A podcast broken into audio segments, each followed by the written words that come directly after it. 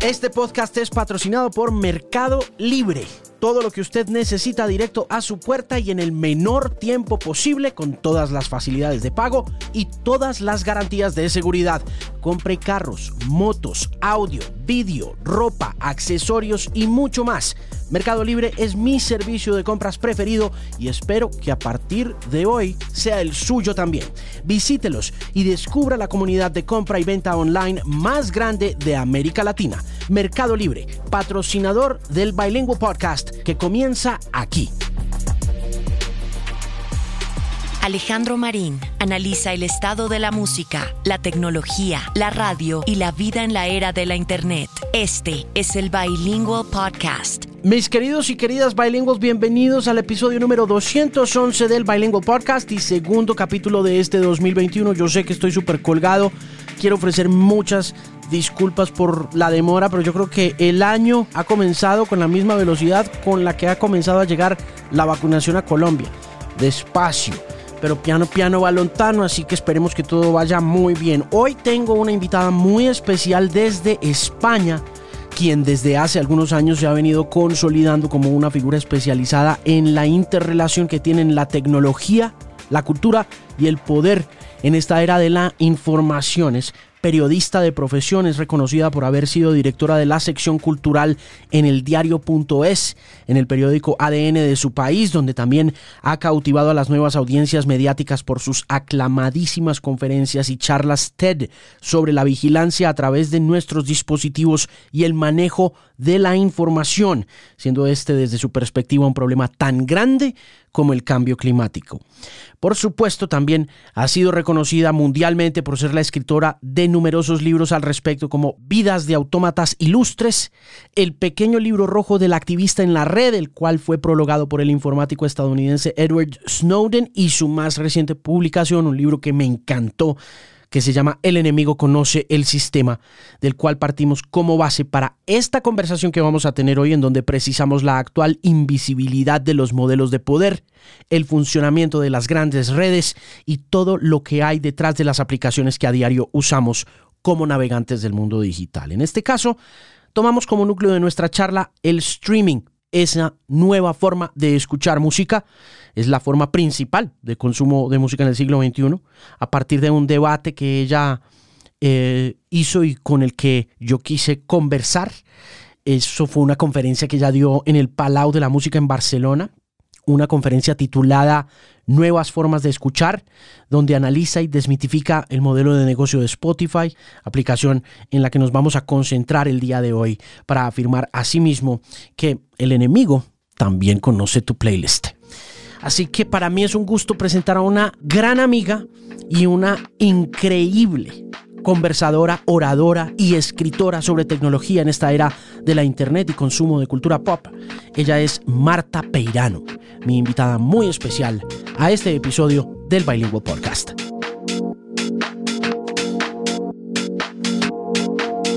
Mira, te veo Hablando de música recientemente, cuéntame un poco cómo volviste al camino de la música para hablar en conferencias sobre el tema. Pues de hecho, hace, bueno, hace unas semanas estuve comisariando una bienal en Barcelona, que es la Bienal del Pensamiento, se llama Ciudad, Ciudad Abierta, que gira en torno a los ejes de democracia, tecnología y ciudad. Y entonces eh, coincidió que yo ya me había comprometido a hablar en, el Palau de la Música Catalana, que está también en Barcelona, en una circunstancia completamente distinta, pero bueno, al final coincidieron las dos en el tiempo, ¿no? Y entonces decidí aprovechar que estaba en el Palau de la Música para hablar de música, pero pensando un poco en, un poco lo que viene siendo mi tema, ¿no? Que es cómo las tecnologías, en este caso las grandes plataformas digitales, transforman nuestras vidas sin que nos demos cuenta. Y, entonces, pues eh, quise explicar en un sitio que estaba muy cerca del lugar donde yo había dado mi primera charla, eh, que es el Teatro Antic, justo al otro lado de la calle del Palau. Eh, había hablado sobre música, sobre licencias musicales, era pues en, el año 2002 y estábamos todos muy preocupados pues, por Napster, ¿no? por la SAE, en España la, la, Sociedad de Gestión de Derechos de Autor, eh, que estaba abusando de su de su posición dentro del mercado de derechos para explotar no solamente a los músicos, sino también a los usuarios. En fin, que se dieron una serie de circunstancias que hicieron que yo quisiera hablar de música en ese momento, que no suele ser mi tema últimamente, pero es un tema que siempre, que siempre me ha interesado, por supuesto. Claro, y que de todas maneras tiene un montón de connotaciones ideológicas, sociales, políticas, como que tiene subtextos independiente del consumo que se está llevando a cabo dentro de las plataformas y puntualmente de Spotify.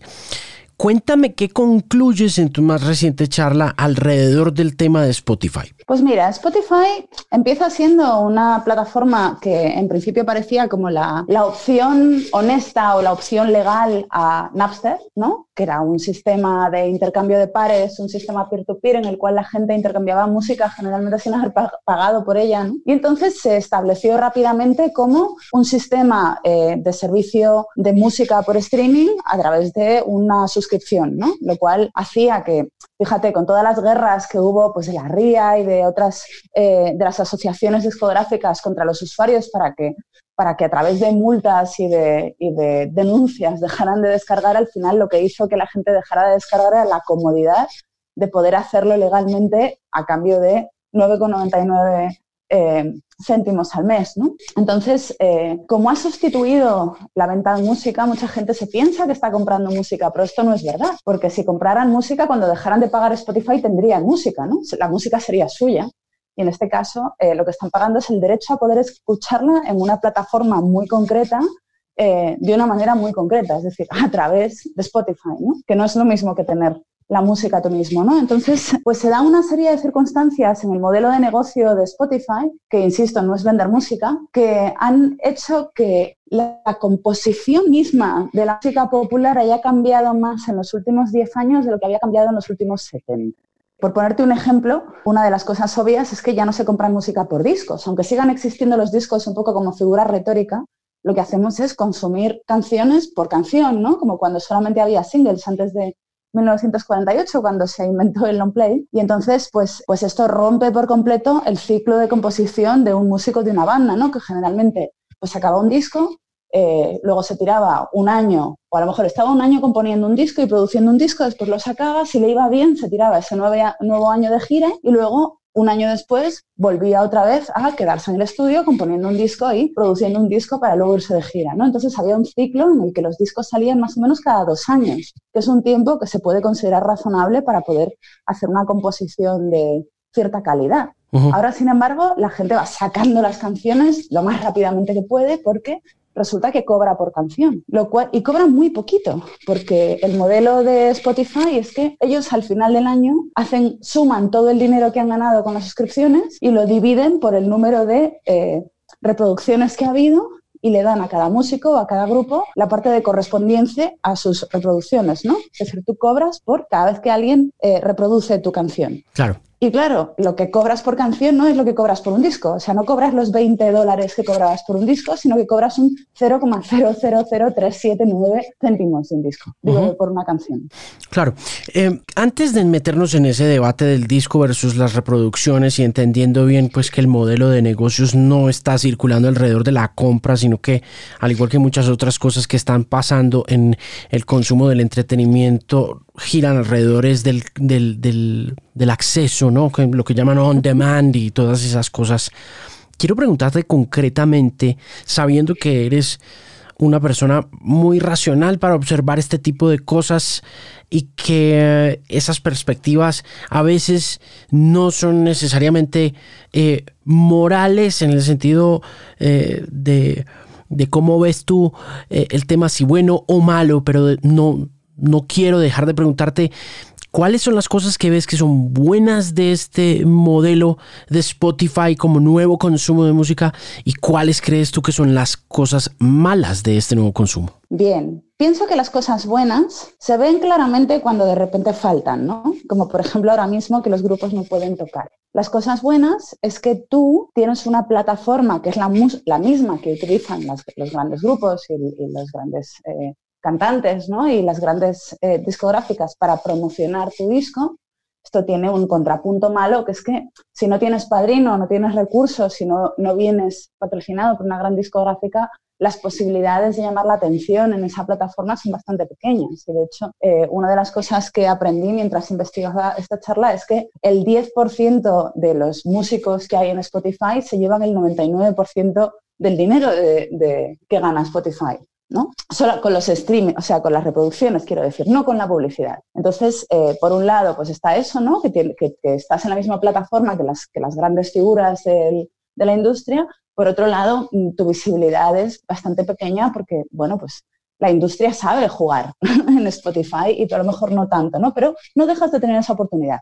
Y luego, eh, esa oportunidad te lleva a beneficiarte del verdadero eh, negocio que a ti te da de comer, que nunca ha sido vender discos, porque los músicos nunca han vivido de vender discos, salvo excepciones muy contadas, ¿no? salvo ese 10% del que estábamos hablando, sino de dar conciertos. Entonces, eh, ahora con, esta pandemia, que los músicos de repente se han tenido que quedar en casa y empezar a dar conciertos por Zoom, que tampoco es lo mismo, pues estamos viendo lo limitada que era esa ventaja. Entonces, eh, pienso que el modelo de negocio está muy vinculado al, proceso que hace esa plataforma de los datos y de los recursos que tiene. Es decir, podría ser de otra manera si sus objetivos fueran otros. Eh, por ejemplo, que todos los músicos se, se beneficiaran y luego hay modelos mm, de, pago a los músicos que están más centrados en torno al usuario que en torno a la canción, como por ejemplo eh, esto que contaba antes de que Spotify divide todos los beneficios que,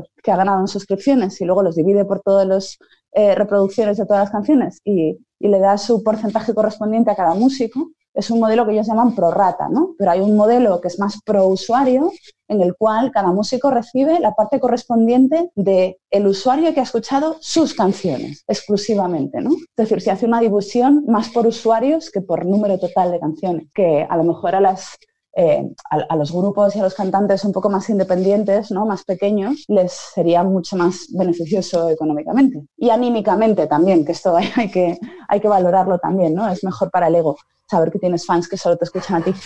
Oye, ¿hay alguna cosa buena? ¿De este modelo? No, yo creo que no. para los músicos, concretamente no.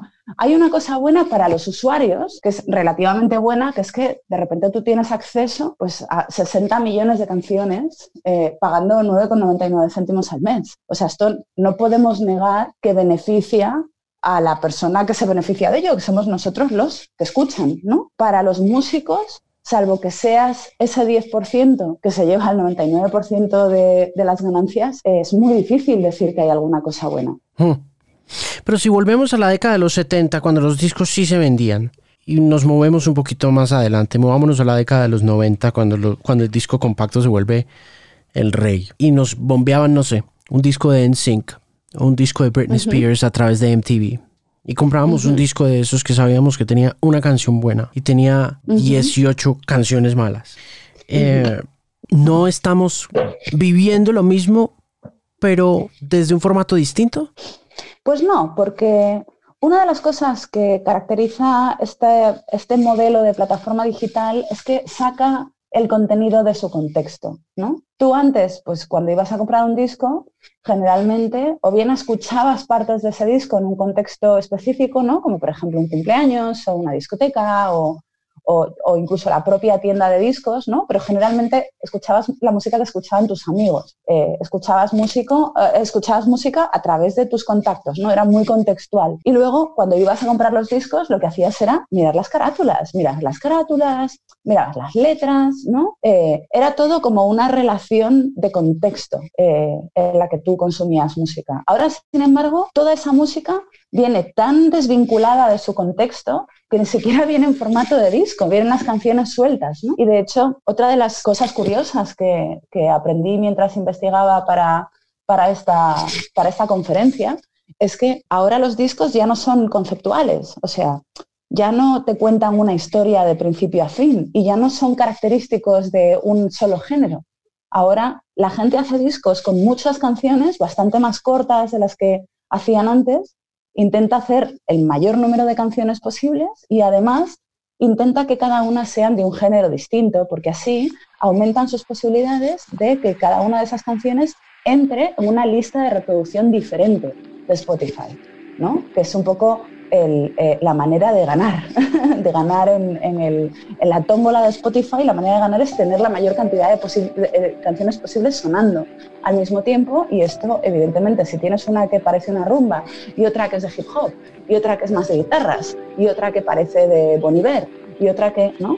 Tus posibilidades de estar en listas distintas son mucho más amplias, ¿no? Entonces no solamente saca de contexto el disco mismo, sino que dentro del disco saca de contexto a las canciones de, de todas las demás. Este es el Bilingual Podcast.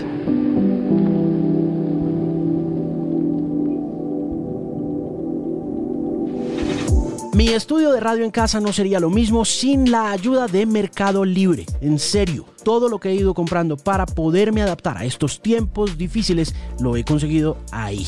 Desde las luces de mi set hasta los micrófonos que uso, las cámaras, los cables, Mercado Libre me ha acompañado a lo largo de este tiempo y me ha ayudado a transformar y a mejorar las condiciones de mi trabajo en casa. Y usted puede conseguir todas sus compras para el trabajo y mucho más en Mercado Libre, así que visítelos. Son la comunidad de compra y venta online más grande de América Latina. Respecto al tema de volumen que mencionabas, si decías que volumen es el nombre del juego, vuelvo y hago la pregunta un poco a modo de abogado del diablo respecto del eh, mercado anterior, eh, cuando se vendían discos y el disco era finalmente un juego de volumen, no era, eh, es decir, nunca ha sido un juego eh, muy, muy individualizado, todo está como muy eh, enmarcado dentro de las políticas del consumo del capitalismo, como, como lo llamarías tú en, otros, en otras instancias, ¿no? Eh, antes era Michael Jackson 45 millones de, de, discos vendidos, ¿no? Era Julio Iglesias 70 millones de discos vendidos. Enrique Iglesias, ¿no? Con cualquier cantidad de discos vendidos. ¿No, crees tú que básicamente todo cambió para quedarse igual? No, creo que ahora se dan Ahora no se dan circunstancias que sí que se daban antes, ¿no? Por ejemplo, aunque es verdad que siempre ha habido reyes, ¿no? En el negocio de la música, porque todos los negocios que están centralizados en torno a un número pues, pequeño de grandes discográficas, ¿no? Que se van comprando todo lo que, todo lo que compite con ellas, evidentemente, pues tiende a ese tipo de, de realidad. Pero eh, antes, por ejemplo, una manera muy habitual de comprar discos era cuando ibas a un concierto y te gustaba el concierto y te comprabas el disco allí mismo al pie del concierto, ¿no? Yo no sé, no sé en Colombia, pero en España, cuando tú te ibas con tus amigos a ver a un grupo que no conocías, las posibilidades de que ese grupo trajera un montón de discos y los vendiera al final del concierto y se lo comprara gente que no les había visto nunca antes, ¿no? Con el calentón del concierto que a lo mejor había sido muy guay, pues era bastante alta. Ahora, a lo mejor lo siguen haciendo, pero ¿quién se va a comprar un disco de estos chicos que acabas de ver que tanto te han gustado cuando las posibilidades de que estés en Spotify son tan altas, ¿no? Porque ya no puedes no estar en Spotify. Entonces, ese disco ya no te lo vas a comprar, ni se lo vas a regalar a la persona con la que has ido al concierto, ni... O sea, ese contexto como que se elimina, ¿no? Porque Spotify ya lo, ya lo congrega todo. Ya el llevarte a casa el disco debajo del brazo no tiene eh, mucho sentido. Entonces, a mí ese contexto me parecía importante, ¿no? Pero además, tú antes has mencionado un poco, muy astutamente, que efectivamente antes comprábamos discos de los que a lo mejor nos gustaban dos o tres canciones y el resto era un poco de relleno, ¿no? Pero ojo, que cuando tú escuchabas un disco entero, lo habitual era que al principio te gustaran ciertas canciones y después de haber escuchado este disco muchas veces, durante, yo qué sé, pues un mes entero sin parar, ¿no? Que era lo que hacíamos los melómanos en los años 90. Eh, al final de ese mes, probablemente las canciones que más te gustaban al principio no eran las que más te gustaban al final. Es decir, que tu relación con el disco evolucionaba hacia canciones un poco menos obvias. Ahora este modelo favorece un tipo de canción, que ya me imagino que hablaremos de este, de este tema un poco más adelante, que tiene unas características muy concretas, ¿no? Y que es muy pegadiza. Yo lo comparaba con eh, lo que le ha pasado a los perfumes cuando llegaron a los grandes almacenes, ¿no? Que antes tú comprabas un perfume porque se lo había solido a alguien, ¿no? O te hacían un perfume para ti sola, pero los grandes perfumistas hacían perfumes que contaban una historia, ¿no? Que al principio, pues lo que llaman la nota de salida, que es una nota que dura realmente unos pocos minutos, luego se evaporaba y pasaba una nota de, de, fondo que duraba unas dos o tres horas y después la nota de secado que era la que más duraba, ¿no? Ahora los perfumes solamente, o sea, los perfumistas ponen todo, todo lo que tienen, lo ponen en esos primeros minutos y entonces te compras porque es lo que, lo que huele la gente cuando va al, cuando va a los grandes almacenes, ¿no? Al mall a probarse el perfume. Huele eso y así decide qué perfume le gusta. ¿Qué pasa? Que esa es la nota que menos dura. Y entonces aquí pasa un poco lo mismo, ¿no? De repente, eh, si tú no tienes la obligación, porque te lo has comprado y lo tienes en casa, de escucharte un disco entero, las posibilidades de que tú descubras algo, alguna canción que te dice algo especial, que realmente es importante o que lo será para ti, eh, pero que no es obvia desde el principio, eh, son bastante bajas. ¿no? Sí.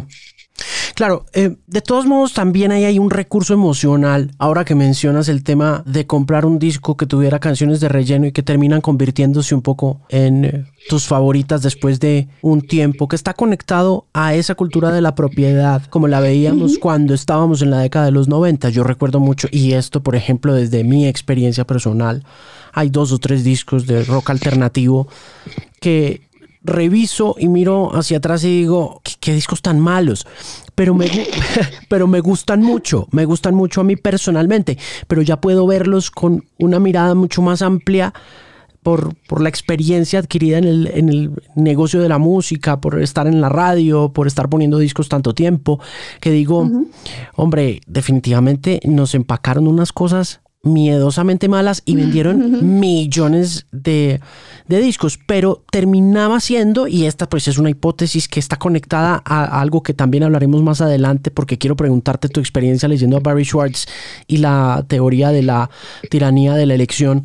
Eh, y, es, y es que cuando tú adquieres una cosa con tu dinero y esa cosa tiene este valor no solamente sentimental, porque todavía no lo tiene sentimentalmente, sino que tiene un valor físico, tiene un precio físico. Cuando ese precio físico se transforma en una experiencia sensorial o auditiva, adquiere un valor sentimental y ese valor sentimental te da pie pues para que fortalezcas tus prejuicios de por qué compraste eso en el primer lugar independientemente de lo monolítica que haya sido la cultura en la que hayas vivido, porque ahí hay otra cosa que quería decirte y es pues eh, tú mencionabas a Drake, ¿no? Como este despliegue absoluto y casi que tiránico de Spotify desde el push que hace su casa discográfica para meterlo en todas las portadas de todas las listas.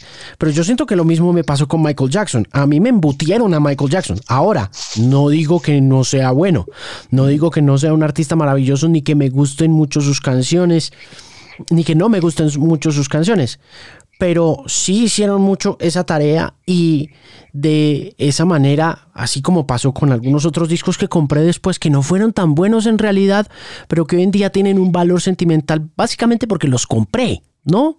Sí, estoy completamente de acuerdo contigo, pero ojo que cuando tú antes veías eh, o escuchabas a Michael Jackson en todas las tiendas en las que entrabas y en todos los restaurantes y en todas las discotecas, ¿no? Porque había una promoción ahí, tú eras consciente de esa promoción. Eh, y era una promoción además que estabas compartiendo con, el resto de la gente que estaba contigo, ¿no? Entonces, eh, pienso que hay una, hay una transparencia en ese ejercicio de poder por parte de las grandes discográficas, el lector es consciente. Mientras que Spotify, no olvidemos que no es una tienda de música, es una plataforma digital. Y entonces, su trabajo en realidad no es venderte música, su trabajo es manipularte y sabe muchas más cosas de ti de lo que sabían antes las discográficas y las empresas de marketing, ¿no? Saben dónde estás, saben con quién estás, sabes qué, has estado haciendo antes, sabe qué canciones has estado escuchando antes, ¿no? Hmm. Sabe qué canciones escuchan tus amigos. Es decir, saben un montón de cosas de ti que hacen que les resulte mucho más fácil manipularte, bien para venderte discos o bien para venderte otras cosas, ¿no? Porque ahora mismo todo el negocio de Spotify gira en torno a las listas de reproducción contextuales y emocionales, ¿no? Quieren saber qué estás haciendo, si estás estudiando, si estás corriendo, si estás haciendo cardio, si estás haciendo pesas, si está, y quieren saber si estás triste, si, si la vida es una mierda, si te ha dejado tu novia, o si estás súper contento porque estás a punto de salir con tus amigos y te estás preparando para irte de, fiesta, ¿no? Quieren saber todo eso. Hmm. Y, y, de hecho te ponen botoncitos para que tú pinchas y digas, y pinches y digas exactamente lo que estás haciendo. Es decir, ese ejercicio es un ejercicio que, que facilita y automatiza la capacidad de manipularte a través de la música, que efectivamente es una herramienta bastante poderosa.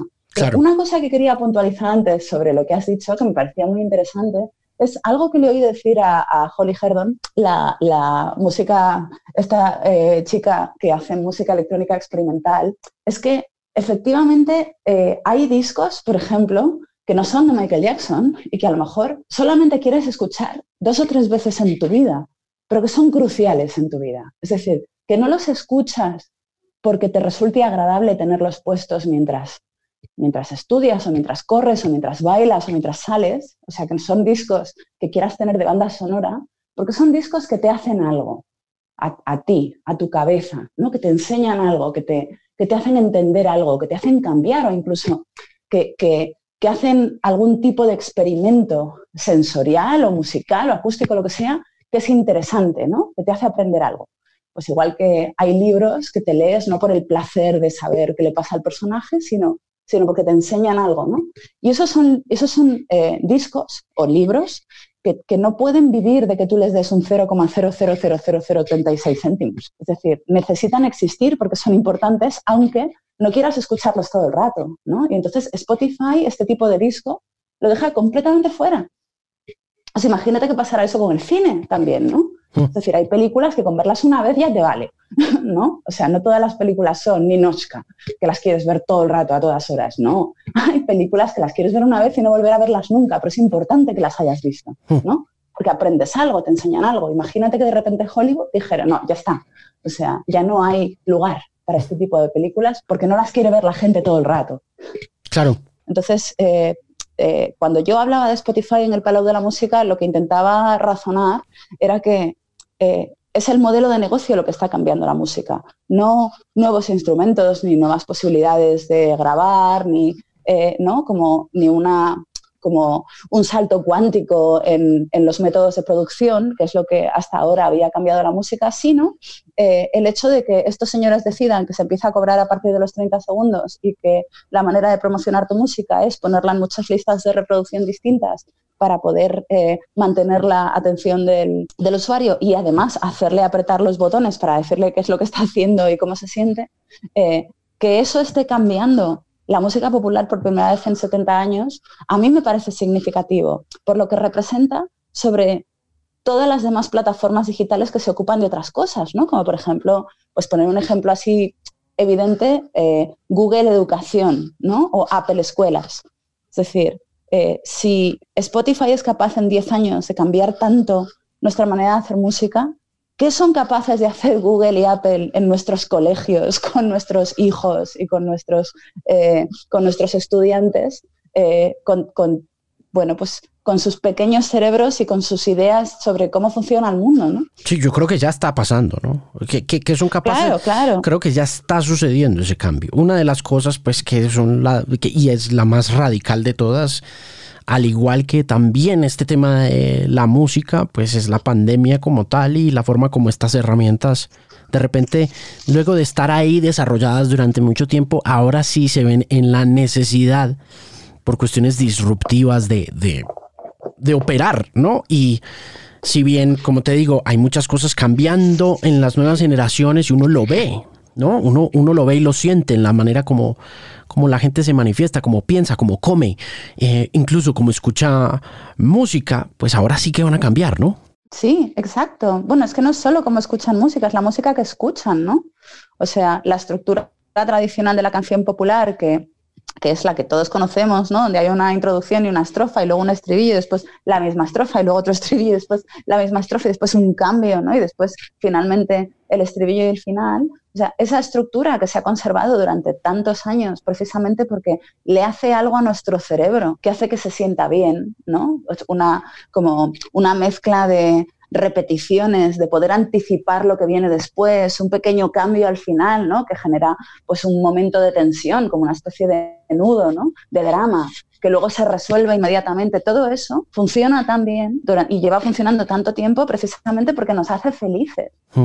porque nos genera eh, la, suficiente, eh, como es, lo suficientemente activa en nuestro cerebro como para hacerlo, como moverse, ¿no? hacerlo despertar y al mismo tiempo lo suficientemente tranquilizadora con estos estribillos que se repiten y este estribillo final, ¿no? Como para hacernos sentir felices o al menos acompañados, o sea, nos, nos da mucha satisfacción, ¿no? Y te iba a decir, ahora que lo mencionas, sobre la estructura y, ese tema que me parece importante y curioso complementarte, y es que si vas a mirar eh, la lista de las 50 canciones de Spotify más importantes de esta semana, el Global 50. Esto lo mencionó un analista muy chévere que está en Twitter que se llama Cherry o Cherie Who, luego te la paso.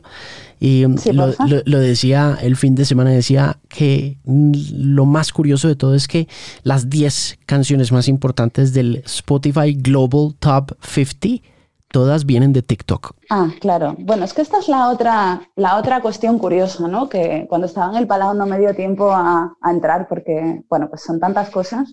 Pero ahora mismo Spotify está dejando de invertir en música y está invirtiendo en otra cosa. ¿En qué? En los podcasts. Así es. O sea, ahora mismo Spotify ha hecho una súper de inversión en podcasts y está comprando, pues, los, básicamente los podcasts más importantes del planeta, ¿no? Los más populares, como por ejemplo el de Joe Rogan, que es el podcast estadounidense más escuchado del mundo.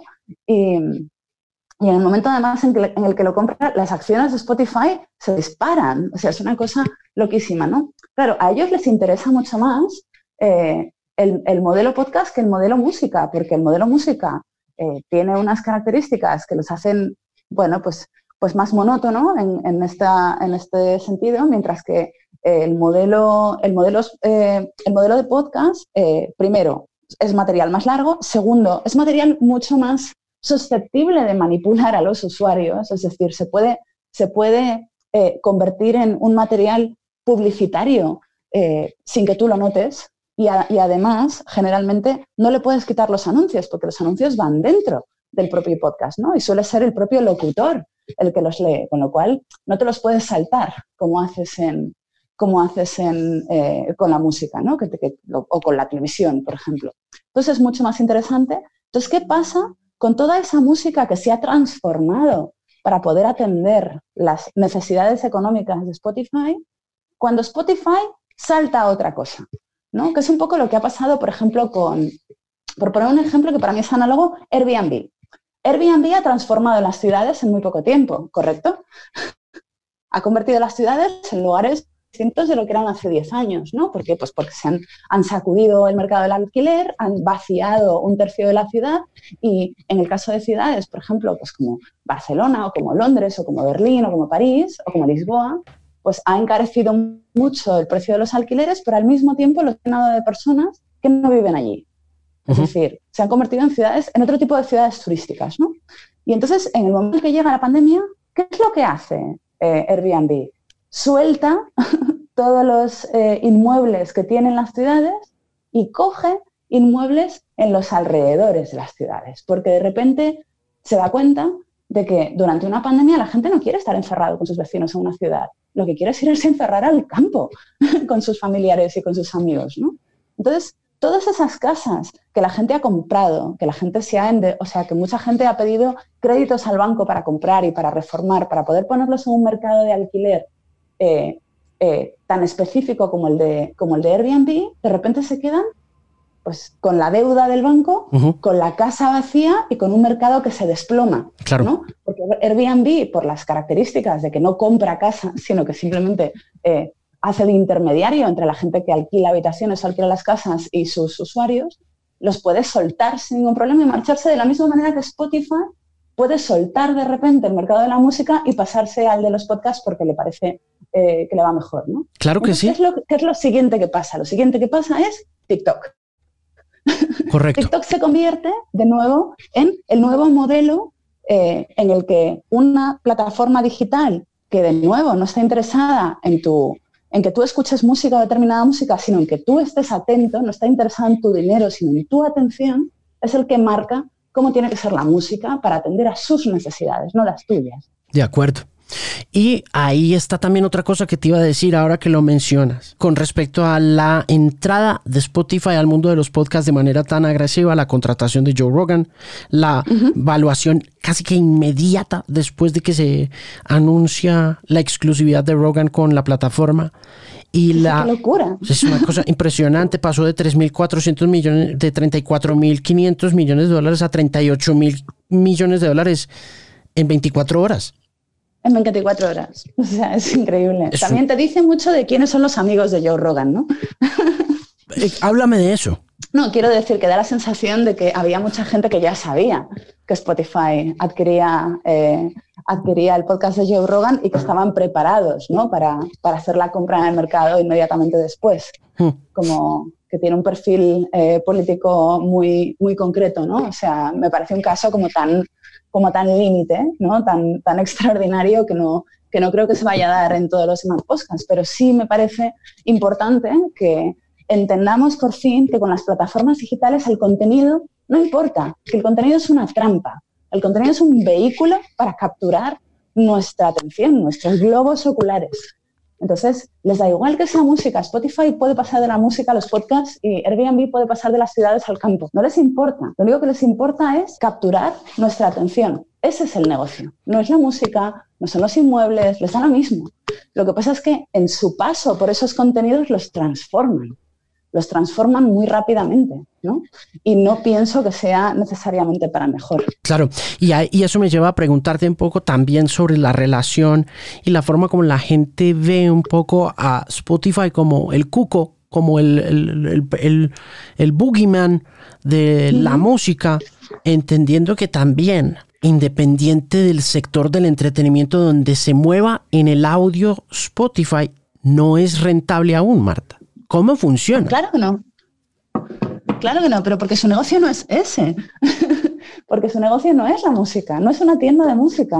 O sea, ellos no, no venden música, venden otra cosa, venden lo mismo que vende Facebook, venden lo mismo que vende Google, venden lo mismo que vende TikTok, venden atención, venden información sobre los usuarios.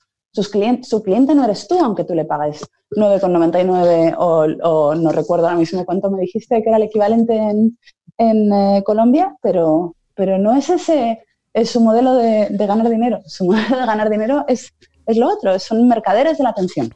Entonces no se da, o sea, no hay paradoja. Lo que todo lo que nos parece una paradoja es porque estamos pensando que son algo que no son. Claro.